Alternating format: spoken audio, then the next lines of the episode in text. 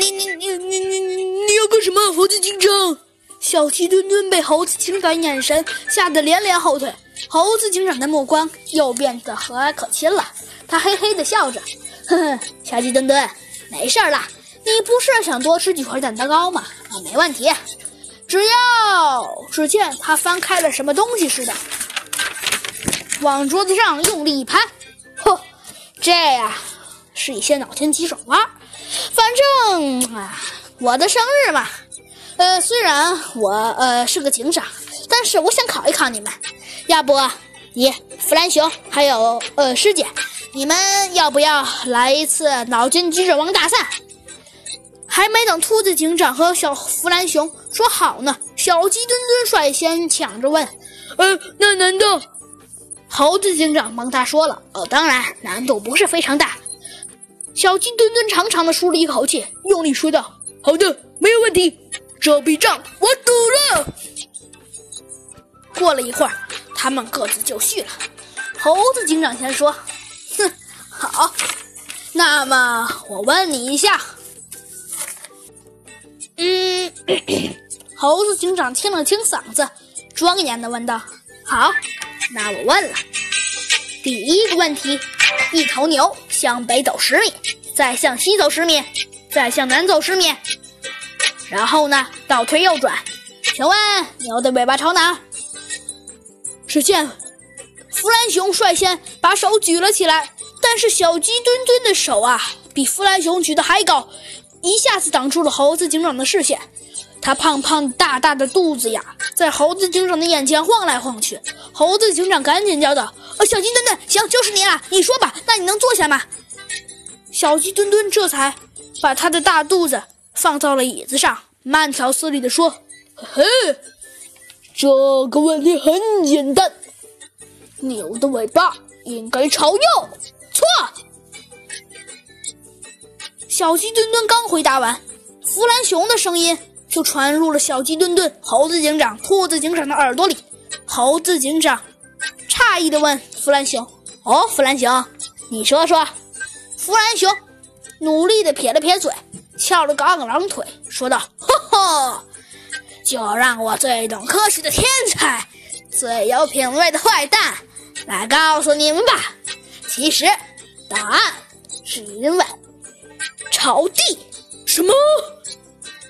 小鸡墩墩的声音震得人耳朵都快要疯了。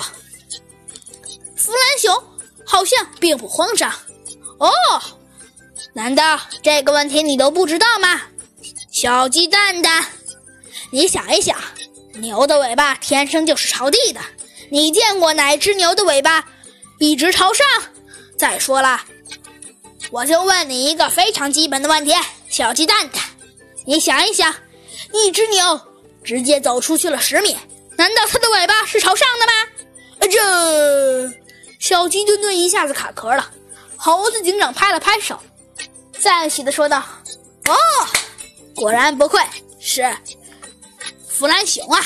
好，下一道题。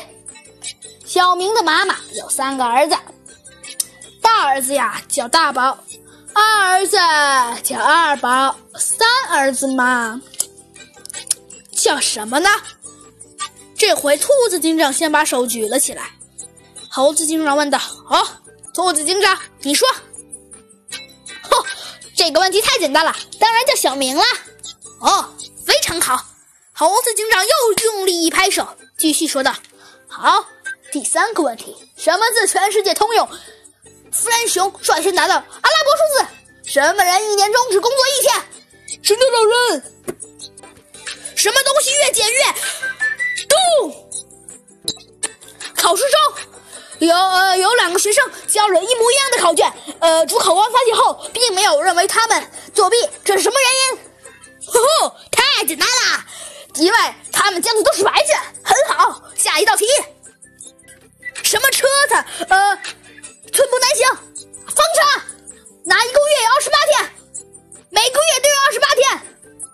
你知道上课睡觉有什么不好吗？啊，不如床上睡觉舒服嘛。呃，什么蛋打不烂，呃，煮不熟，呃，够，啊，烤的零分的蛋。只见呐，猴子警长弗兰熊，尤其是弗兰熊，他呀越说越快，越说越起劲儿。只见呐，猴子警长也是越问越起劲儿。小鸡墩墩和兔子警长可就没那么幸运了。小鸡墩墩一连被猴子警长连续问的问题，丈二和尚摸不着头脑。可是他刚想到，要不是被兔子警长抢答，就是被弗兰熊张口就说出来了。所以，所以嘛，结果大家应该都知道了。就在这时，猴子警长说道：“很好。”那么就是最后一道题了，最后一道题，三十分，